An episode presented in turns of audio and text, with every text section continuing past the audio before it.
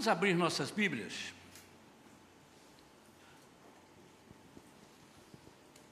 Na segunda carta de Paulo aos Coríntios, no capítulo 4, vamos ler dois versículos, versículo 16 e versículo 17. 2 Coríntios, capítulo 4, versos 16 e 17. Eu vou ler embora ele esteja é, publicando ali na linguagem da King James, eu vou ler numa outra linguagem, mas pode deixar projetada essa, viu, Marcelo? Portanto, não desanimamos. Ainda que o nosso exterior esteja se desgastando,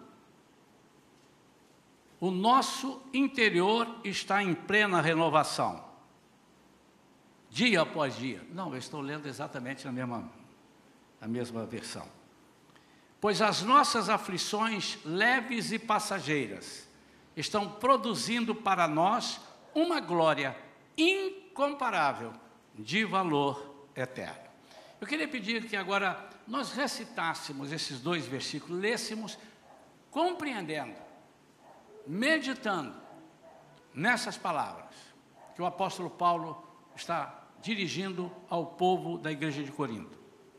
Portanto, não desanimamos, ainda que o nosso exterior esteja se desgastando, o nosso interior está em plena renovação, dia após dia, pois as nossas aflições leves e passageiras estão produzindo para nós uma glória incomparável de valor eterno. Vamos falar com o nosso Deus. Pai querido, ô oh, Pai, ajuda-nos, fala conosco. Senhor, sonda o nosso coração, Senhor. Por favor, Pai, veja se alguém nesse momento precisa dessa palavra de alívio, essa resposta que vem de Ti. Em nome de Jesus, Senhor, nós verdadeiramente queremos continuar na alegria que estamos desde o início. Nós queremos ter prazer, Senhor, demonstrar o nosso prazer nesta noite, cultuando a Ti, adorando a Ti, ouvindo o Senhor falar conosco. Recebe, Senhor, a nossa adoração e fala conosco, em nome de Jesus. Amém. De vez em quando eu me lembro de umas passagens da minha infância. É bom recordar, é bom os momentos é, especiais que eu passei lá no estado do Espírito Santo, na cidadezinha de Guaçuí. E foram tempos, eu vivi lá até os 14 anos de idade, nasci lá e vivi até os 14 anos de idade. E sempre fui um, um menino bem alegre, comunicativo, gostava de falar com todo mundo, mas eu também, é, de vez em quando, arranjava uma encrencazinha. Por alguma coisa, algumas vezes eu estava certo, eu brigava por aquilo que estava certo. Outras coisas, talvez eu não estivesse, mas coisa de criança, coisa de 10 anos de idade, 12 anos. E havia um, um garoto que era menor que eu, e esse garoto era muito implicante. ele era muito implicante, ele era debochado. Ele parecia que ele tinha, ele tinha o dom de me tirar do sério. E se havia um desses garotos que a gente vai jogar futebol e tal, e encrenca com ele, aquele era o que eu mais encrencava. Interessante que há uns anos atrás eu voltei em Guaçuí e foi engraçado vê-lo casado, já um senhor, e a gente riu a gente sentou, a gente riu, mas riu muito, de tanta criancice, de tanta coisa que a gente fez. Mas esse garoto, ele era mais velho e mais superior um pouco ao meu sobrinho, um sobrinho, meu primeiro sobrinho. Então ele vinha, dava uns catiripapo no meu sobrinho. E eu ia lá, dava uns catiripapo nele. E ele vinha, dava uns catiripapo no meu sobrinho, eu dava uns catiripapo nele. Um dia eu peguei pesado. E aí ele reclamou muito e disse para mim: Espera o meu irmão chegar. Espera o meu irmão chegar. E quando ele falou assim, eu lembrei que ele tinha um irmão, eu tinha lá meus 12, 13 anos, o irmão dele já tinha 20. Era um homem. Irmãos, a minha rua, para eu ir para o colégio ou para ir para qualquer outro lugar, eu tinha que passar em frente à casa dele, não tinha como. A não ser que eu fosse lá numa outra cidade, mas como é que meu pai ia deixar? E eu me lembro dias de tensão, que eu tinha que passar ali. Ou eu escondia atrás de uma pessoa e passava, ou eu demorava a chegar de uma hora que eu sabia que ele não estaria, por causa dessa palavra. Espera o meu irmão chegar. Você vai ver quando ele chegar. Eu trouxe uma mensagem, estou trazendo uma mensagem que Deus me deu nessa, nessa noite, e o título dela, eu deixei de propósito, e quando a comunicação colocou ali, espere até domingo, e eu disse, o que, que as pessoas podem pensar? Lançamos ontem na, nas mídias, o que, que as pessoas podem pensar? Espere até domingo. Opa, então espere até domingo, vai ter um culto domingo. Mas não é nada disso que nós vamos falar. Durante muito tempo, quer dizer, muito tempo, um bom tempo, aqueles discípulos que andaram com Jesus, lado a lado, os outros que não eram discípulos, mas que acompanharam aquilo que Jesus fazia por todos que o procuravam, os aleijados que passavam a andar, os cegos que passavam a ver, os surdos, os leprosos, as pessoas de alma cansada, as pessoas de vida completamente desfigurada, essas pessoas encontraram em Jesus a tábua de salvação. Encontraram em Jesus o alívio para todas as dores e se apegaram tanto em Jesus, que eles não, parece que não conheciam mais tristeza. Quando chegava alguma adversidade, quando chegava alguma coisa na vida deles, eles já corriam para Jesus. E a Bíblia diz que todos quantos procuraram Jesus para serem curados, libertos e tal, todos, todos receberam. Não há uma só pessoa que não tenha recebido, que procuraram Jesus, que quiseram, que buscaram. Imagine, irmãos, durante cerca de três anos e meio, esse ministério espetacular, triunfante, vencedor. As pessoas tinham prazer de dizer que eram cristãos. As pessoas tinham prazer de dizer que serviam e andavam com Jesus, o Nazareno. Era um nome que as pessoas respeitavam, mas também suscitavam algumas invejas. Talvez por verem que pessoas que estavam antes desgraçadas, agora haviam encontrado em Jesus o alívio e a solução para os seus problemas. E aqueles que não aceitavam Jesus ficavam muitas vezes sem entender. Por que, que aquela pessoa era tão triste, tão desesperada, por que, que agora não? Há alguns casos pontuais, né? Por exemplo, aquele endemoniado gadareno era uma pessoa que todo mundo temia. Ele, além de ser um endemoniado, ele era um endemoniado que vivia no, nos cemitérios. Ele dormia por lá, ficava por lá, ficava acorrentado, e acorrentava, ele arrebentava as correntes. Era um homem que todo mundo tinha pavor de encontrar. Mas um dia esse homem encontra com Jesus e arranca de uma vez por todas, com toda, uma vez por todas, com toda a amargura, com todo sofrimento, que eu, eu tenho certeza que esse homem não queria ser assim. Esse homem não queria ser assim, mas ele era assim. Alguma coisa não cabe a nós agora. O que que fez o diabo entrar na vida dele? Não sabemos, mas ele estava endemoniado, ele era um homem possesso. Mas um dia ele encontra com Jesus e Jesus o liberta completamente. E a Bíblia diz que depois dele ser liberto, ele foi visto como um carneirinho, como um cordeirinho, sentado, eh, ouvindo as explicações de Jesus nenhuma de suas pregações. Que coisa espetacular. Era assim a vida daqueles que andavam. Quem sabe, alguns invejosos, algumas pessoas que olhavam e tinham uma certas invejas. Existem pessoas que não gostam da gente gratuitamente, por alguma razão que às vezes a gente nem sabe. Nem sabemos.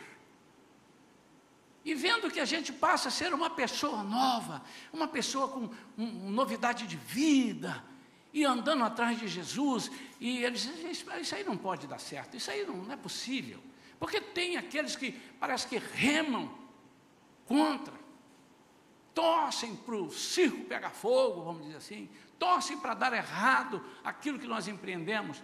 Que situação de alegria viviam essas pessoas agora?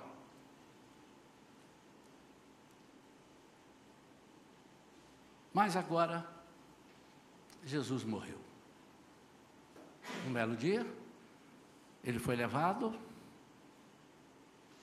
para o matadouro, como uma ovelha, levado para o matadouro, não abriu a sua boca, como uma ovelha faz. E a Bíblia diz que ali, Isaías capítulo 53 diz, já era uma profecia do que iria fazer. Ele não abriu a sua boca. E ele morreu. perdoando os nossos pecados, levando sobre si as nossas enfermidades e carregando com as nossas dores. Mas algumas pessoas, mesmo sendo avisadas, tomaram um susto muito grande. E começaram a pensar: meu Jesus morreu. Maria, quando vai no sepulcro, alguém pergunta: o que, é que você está fazendo aqui? Levaram o meu Senhor. O senhor sabe onde ele está? Ela achava que estava falando com o jardineiro, mas ela estava falando com o próprio Jesus. Levaram, meu Senhor. Dois discípulos vêm andando no caminho de Emaús e comentando a sua tristeza e desapontamento. Parece que tudo que eles viveram tinha acabado. E Jesus encosta neles dois e vem conversando. Por que, é que vocês estão assim? Por que vocês estão tristes? Você não sabe? Ah, não queria nem comentar. Ah, você não está sabendo? Mas eu sabendo de quê? Levantou-se um profeta. Nossa esperança estava indo tão bem, nossa alegria, nós estávamos saltitantes. Conheci muita gente que teve seus problemas resolvidos. Mataram ele. Os, que andaram mais próximos de Jesus, esses então, Pedro virou e disse, Pedro era um dos líderes, né? Ele disse, aqui gente, ó, eu vou pescar. Eu vou pescar, que é o que ele sabia fazer. Eu vou voltar à minha vidinha. Aí os outros, eu também vou contigo. E lá vai a turma. Uma tristeza, uma deprê, irmãos, como diz aí hoje. Todo mundo assim. O que, que pode acontecer? Eu, eu começo fazendo uma comparação, e eu tenho aqui na nossa igreja pessoas, temos agora pessoas que acabaram de aceitar a Jesus, foram batizados. Compare com o que você tem experimentado em Jesus. Eu tenho certeza que se eu passasse o microfone para pessoas que estão aqui, que aceitaram Jesus agora, ou ontem, ou anteontem, ou há dois, três anos atrás, eles vão dizer: minha vida é uma vida de esperança. Eu não sabia que era tão legal assim. Mas um dia pode vir uma notícia. Um dia pode vir uma notícia para você e que possa te entristecer. E você se esquecer de que você tem um Salvador, que você tem um Senhor. E esses discípulos, essas pessoas já tinham se esquecido disso. Na mesma hora, no outro dia. Aqueles amigos seus que viram você triunfar sobre os seus problemas. Você se lembra, meu amado, você é capaz de se lembrar dos momentos que você viveu, problemas que você viveu, situações adversas que você viveu, e, e eles viram você triunfar, e de repente agora ele está vendo você triste. Ele está vendo você cabisbaixo. Ele está vendo você murmurando pelos cantos. Ele está vendo você com semblante diferente. Aqueles que não acreditaram na sua prosperidade total. Aqueles que não acreditaram, que viram você prosperando, você estava lá num estado miserável, às vezes nem emprego tinha, você não tinha como fazer certas coisas, você não tinha como empreender, de repente é, Deus começa a te abençoar, você passa a seguir a Jesus, não por isso, mas isso é consequência de seguir a Jesus, e a sua vida começa a dar uma guinada para cima, mas de repente, agora você está sem emprego. E as pessoas começam a imaginar: como pode? Será que aquilo era falso? Aqueles que estão vendo nossa tristeza depois de ver nossas alegrias. Quando a gente conhece uma pessoa alegre, por exemplo, irmãos, os irmãos sabem, aqueles que me conhecem, que estão mais próximos de mim, é fácil de saber quando eu estou com algum problema ou quando eu estou triste. Porque é, é difícil você esconder. Eu não fico abatido, já passei por problemas e tudo, eu não fico, mas às vezes eu, dá, passa uma impressão. E tem hora que a gente fica, peraí, daqui a pouco a gente levanta. Mas nesse momento que eu fiz assim para levantar, você me viu.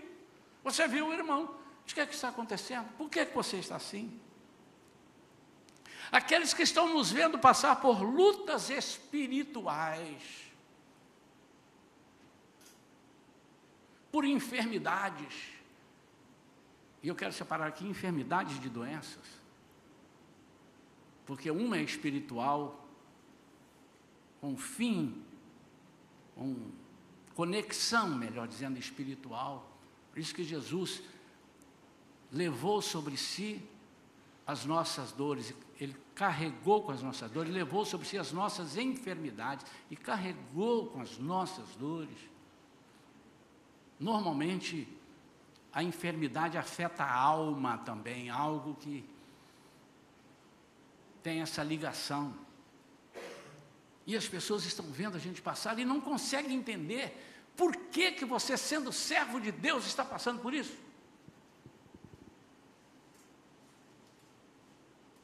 Num dos testemunhos da nossa vida, quando a, a pastora Vera já contou isso, eu também, as nossas filhas estavam ficando doentes Toda hora, toda, todo mês, depois toda quinzena, depois toda semana. E o plano de saúde da empresa dela, do banco onde ela trabalhava, disse assim: Olha, você está usando demais o plano de saúde, tem alguma coisa errada. Ela disse: Mas minhas filhas estão ficando doentes. Ela disse: Mas você não é crente? Porque as pessoas pensam isso. Eu sou crente, eu não posso sofrer mais nada. Eu, então você está passando e as pessoas estão observando. Aqueles que acham que perdemos oportunidades de dias melhores, você perdeu a sua vida. Quando a minha esposa, com 15 anos, aceitou a Jesus, a, esposa, a mãe dela disse algo parecido com isso: Você vai perder a sua mocidade. Quem não conhece, depois ela veio a se converter também, a mãe, né? Mas quem não conhece, para quem não conhece, o Evangelho é o quê? Loucura. E essas pessoas acham, você perdeu dias. Não, será que você não percebeu que isso não valeu a pena? Você perdeu tanto tempo servindo, andando com Jesus.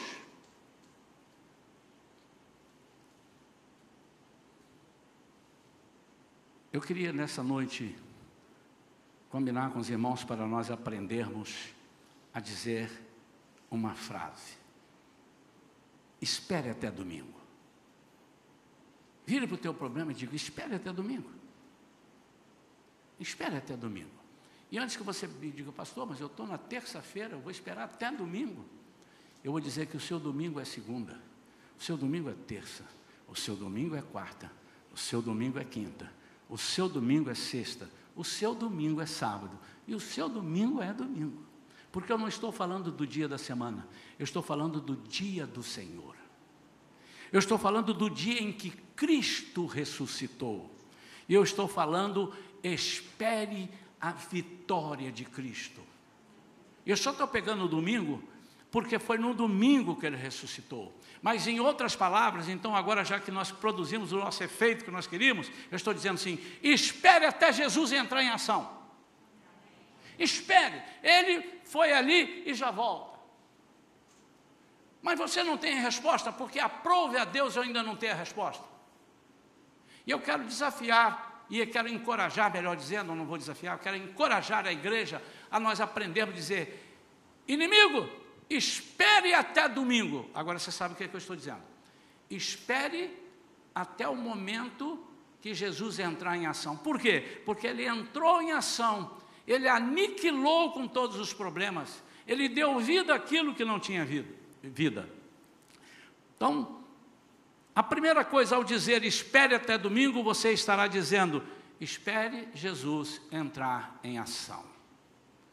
Sabe, meu amado, às vezes nós pensamos que Jesus vai entrar em ação imediatamente na hora que nós chamamos. Nem sempre é assim. Por quê? Ele sabe os tempos, ele sabe as horas. O tempo de Deus é diferente do nosso tempo. Há um milagre que esse milagre eu, eu, eu prego que precisa ser imediato. Esse tem que ser assim, acabou a oração, ele tem que acontecer, que é o milagre da paz, a paz. Não pode assim, não, ele vai te dar 10% de paz hoje, hum, semana que vem, calma que ele vai te dar mais 10%, mais 5%, mais 20%, você pode não aguentar e sucumbir. Mas você, após uma oração, é, é notório que você receba a paz. E que você, embora não tenha solução, mas você tem a paz que haverá a solução. A paz e a confiança de que haverá a solução. A Bíblia fala de Ana, que ela vivia sendo espezinhada pela outra mulher do seu marido, Penina. E por mais que Eucana, o seu marido, tentasse consolá-la, ele disse: Mas não, olha só, eu te amo, por que você está assim? Só porque não tem filhos? Porque a outra tinha e ela não tinha, ela era estéreo. Mas por que, que você está assim? Eu gosto mais de você, eu gosto de você mais do que todas as outras coisas. Mas ela queria ter um filho. E um dia ela se joga no altar, ela se joga diante do Senhor e começa a orar ao Senhor. O seu coração estava frito, diz a palavra de Deus, lá em 1 Samuel, e ela está triste, amargurada. Nesse momento, diz a palavra de Deus que Deus ouve a oração dela e diz que quando ela se levanta, o seu semblante já não era mais pesado, ela tinha recebido a paz. Essa é a diferença daqueles que esperaram até domingo. Jesus disse: Eu vos dou a minha paz, eu dou, não vou lá dou como o mundo a dar. A paz que ele dá é uma paz que transcende todo entendimento, qualquer entendimento, excede todo entendimento. É uma paz que, se você vier me perguntar, nós vamos ficar dias e eu não vou saber te explicar, porque é uma paz que é, reina em meio às aflições. É uma paz que reina, mesmo você vendo. Uh, a imagem de que as coisas estão, os, to, toda, as coisas estão dando tudo errado, e você eh, diz: não, não pode, eu não estou enxergando assim. Essa é uma paz, é uma paz que excede qualquer entendimento.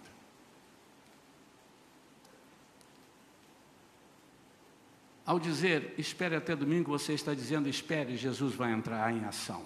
E a primeira coisa que ele faz, ele enxuga as nossas lágrimas pela raiz. Pastor, me explica como é que é enxugar as lágrimas pela, pela raiz. Para mim, segundo lendo e percebendo aqui, há dois tipos de enxugar lágrima. Duas formas. Aquela que eu estou chorando e paro de chorar e enxugo, e aquela que eu paro de chorar porque o meu problema foi resolvido. A Bíblia diz que ele, Apocalipse capítulo 21, versículo 4, diz que ele vai retirar, vai enxugar as nossas, as nossas lágrimas. Então, ali naquele contexto, ele já está lá no finzinho, está quase tudo terminando, já estamos com ele, lá no capítulo 21, e diz: Ele lhes enxugará dos olhos toda a lágrima. E agora ele vai dizer: por quê? Porque não haverá mais morte. Porque nem pranto vai haver, nem lamento, não vai ter dor porquanto a antiga ordem está encerrada. Então ele enxuga as lágrimas pela raiz. Quando ele tira a dor, Ele tira a morte, tira o espírito de morte, tira tudo aquilo que pode fazer você lamentar. Ele não só está enxugando as suas lágrimas, como Ele está te dando uma nova esperança. Tristeza por sentir-se abandonado. Muitas vezes nós sentimos, nos sentimos abandonados. Maria Madalena no sepulcro, Pedro, como eu disse aí, depois foi pescar. Fui abandonado, por quê? Mas o que, que aconteceu? E muitas vezes nós temos esse sentimento de abandono, de não pertencer. Segunda coisa, ele restaura a nossa vida e faz novas todas as coisas. Sabe o que significa fazer novas todas as coisas? Significa fazer novas todas as coisas.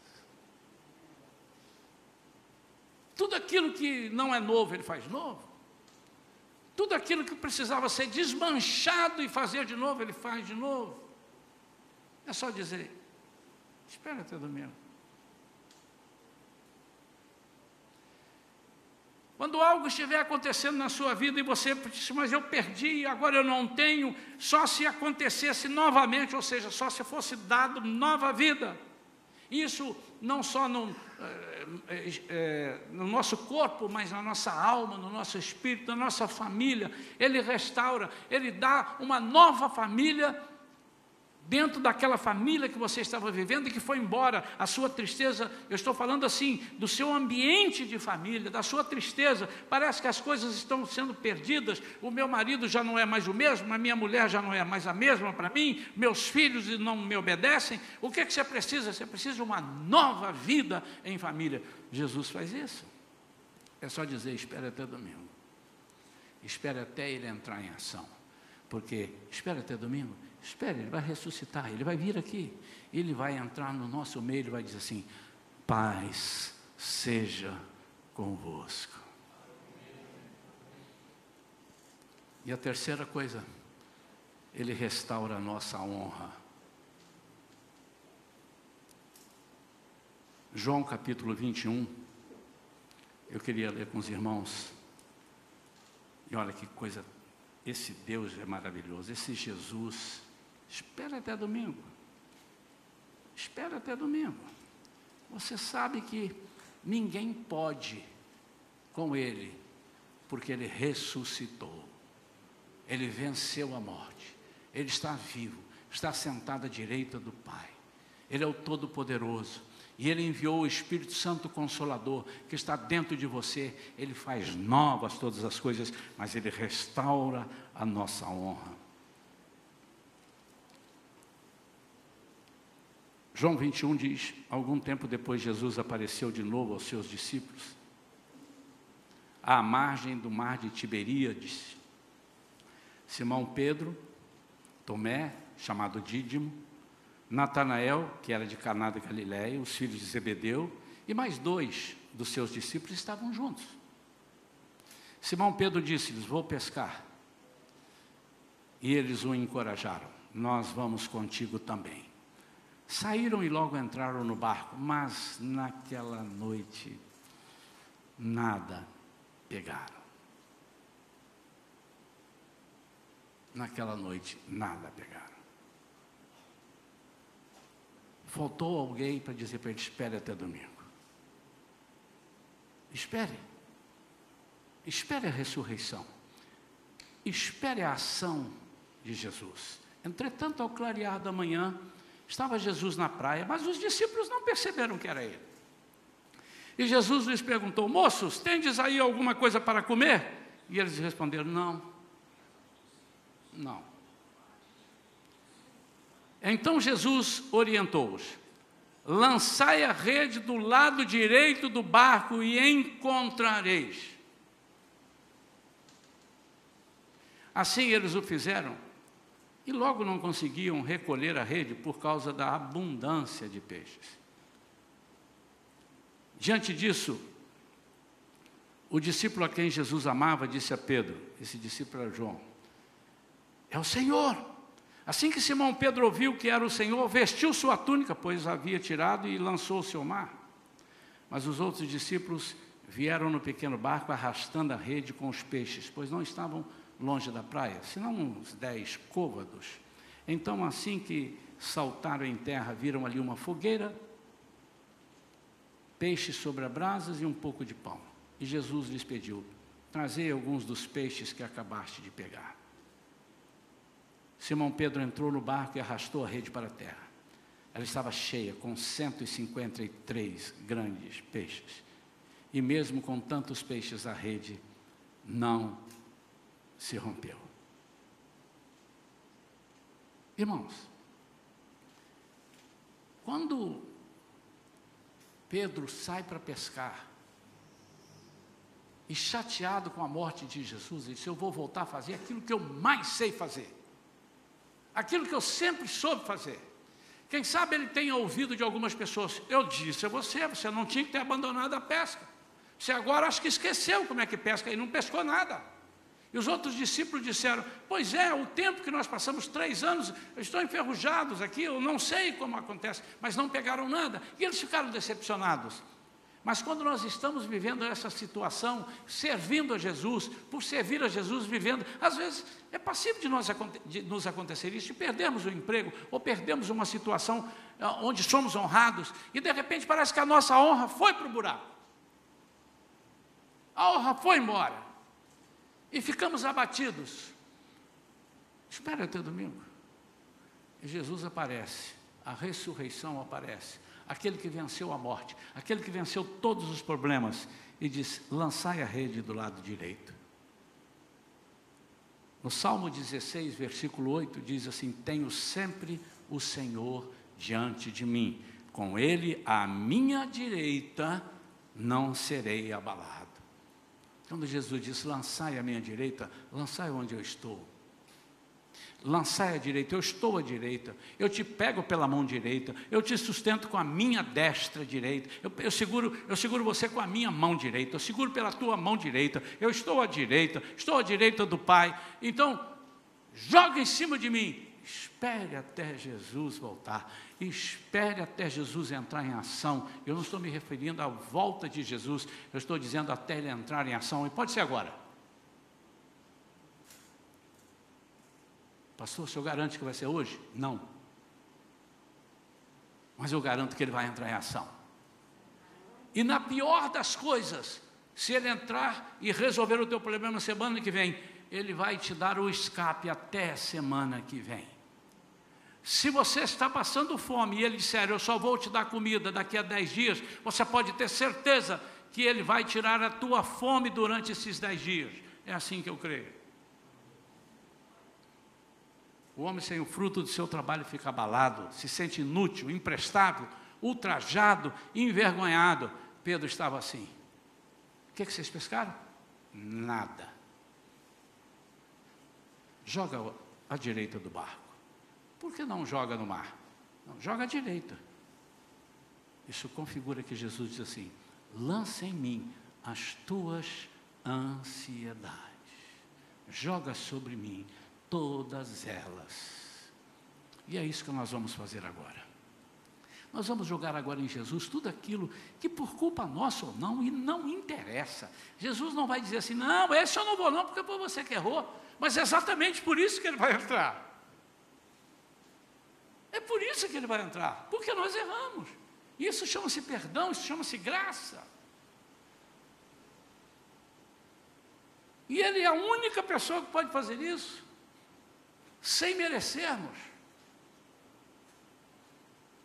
sem nenhuma da nossa parte, nós, não, eu mereço isso, não, não há mérito para nós, mas Ele vai fazer porque Ele é Jesus. Espere até domingo. E antes de orar, eu queria te perguntar, e você não precisa me responder, você só vai falar com você mesmo e dizer: está aqui, está registrado. Há alguma coisa na sua vida que você precisa dizer, Espere até Jesus chegar, você vai ver o que ele vai fazer. Se há alguma coisa, seja o que for, não interessa o que seja, a pior delas, a mais grave para você, a mais difícil, aquela que não tem solução, é dessa que eu estou falando. A não ser que você não creia que Jesus morreu, ressuscitou, venceu a morte, subiu ao céu, está à direita de Deus Pai Todo-Poderoso e enviou para nós o Espírito Santo. Se você não crê nisso, eu não preguei para você. Mas se você crê nisso, eu estou dizendo, espere até domingo. Vocês estão entendendo? Espere até a ressurreição. Espere até Jesus entrar em ação. Quantos creem, irmãos? Quantos creem que Jesus vai entrar em ação hoje, amanhã, semana que vem, daqui um mês? Não interessa. Daqui um, pastor, mas daqui um ano é muito. Eu não sei, irmãos. Se ele te der um ano de resposta, ele vai te sustentar um ano. Porque ele tem algum plano nisso. Eu, eu aprendi isso na minha vida, eu tenho aprendido cada, cada dia mais. E quero aprender muito mais. Sou novo ainda. Amém ou não amém.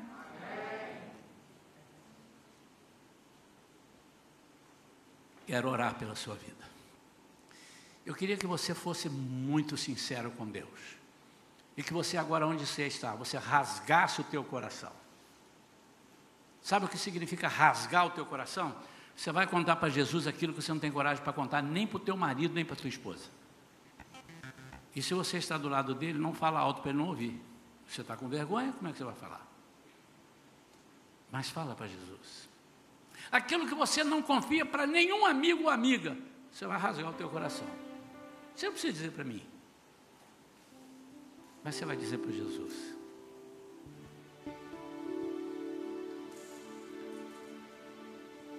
Quando o seu filho chega para você e diz: Pai, me dá um carro, ele tem três anos de idade. Ele está te pedindo porque ele acha que você pode dar um carro.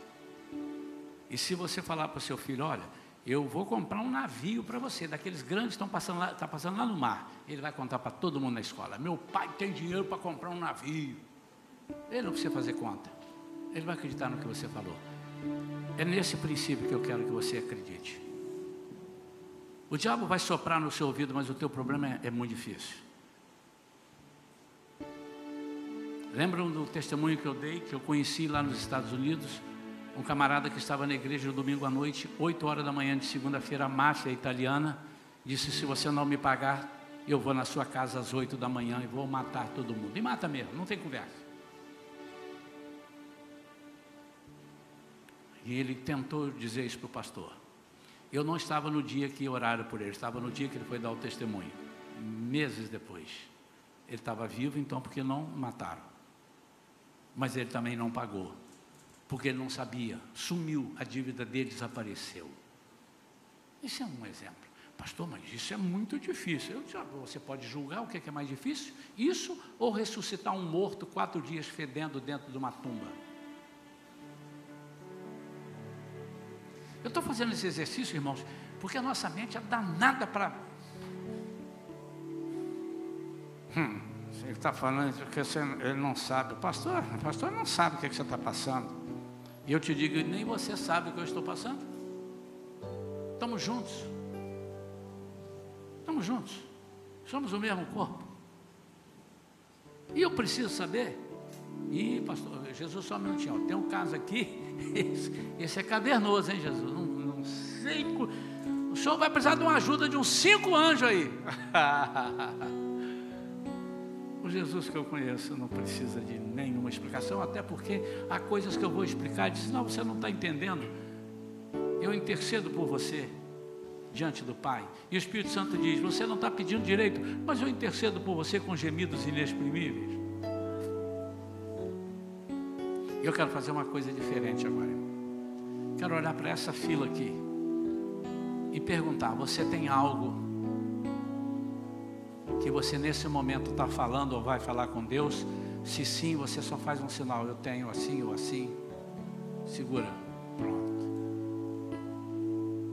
Pode ir falando. Fala do seu jeito. Aqui, eu tenho. Mas eu, eu não quero assim, assim, ah, pastor, que eu queria comer um sanduíche ali, estou sem dinheiro. Isso é fácil de resolver. Tem um monte de gente aqui que vai pagar para você, inclusive eu. Não é isso. Eu estou te pedindo um negócio que você diz assim, eu já estou perdendo as forças. Tem?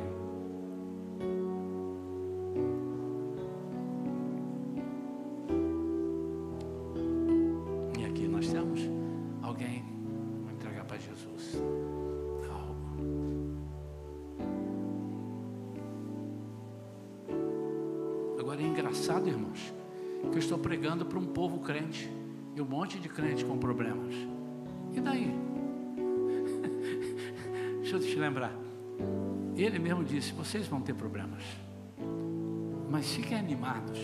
Eu venci tudo. Então não deixe o diabo falar bobagem para você agora não. Você está passando isso porque você pecou. Oh, oh, oh, ainda que seja, ele vai arrancar tudo. Ele não sabe que você pecou, você precisa dizer, é, eu acho que eu esqueci de dizer para o senhor. Ele, você precisa dizer isso.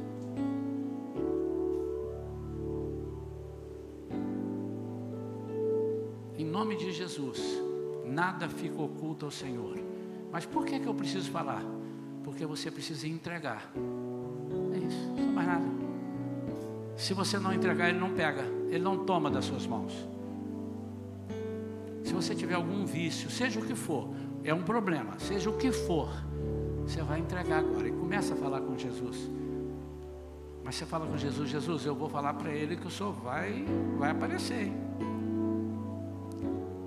Começa a falar, espere até domingo. Fala para o seu problema agora. Se segura aí até domingo, mas não é domingo dia 5 de setembro. Pode ser até amanhã. Pode ser daqui 15 dias. Segura. Uma coisa é certa. Ele vai retornar com a solução para o seu problema. Vamos ficar de pé aqui.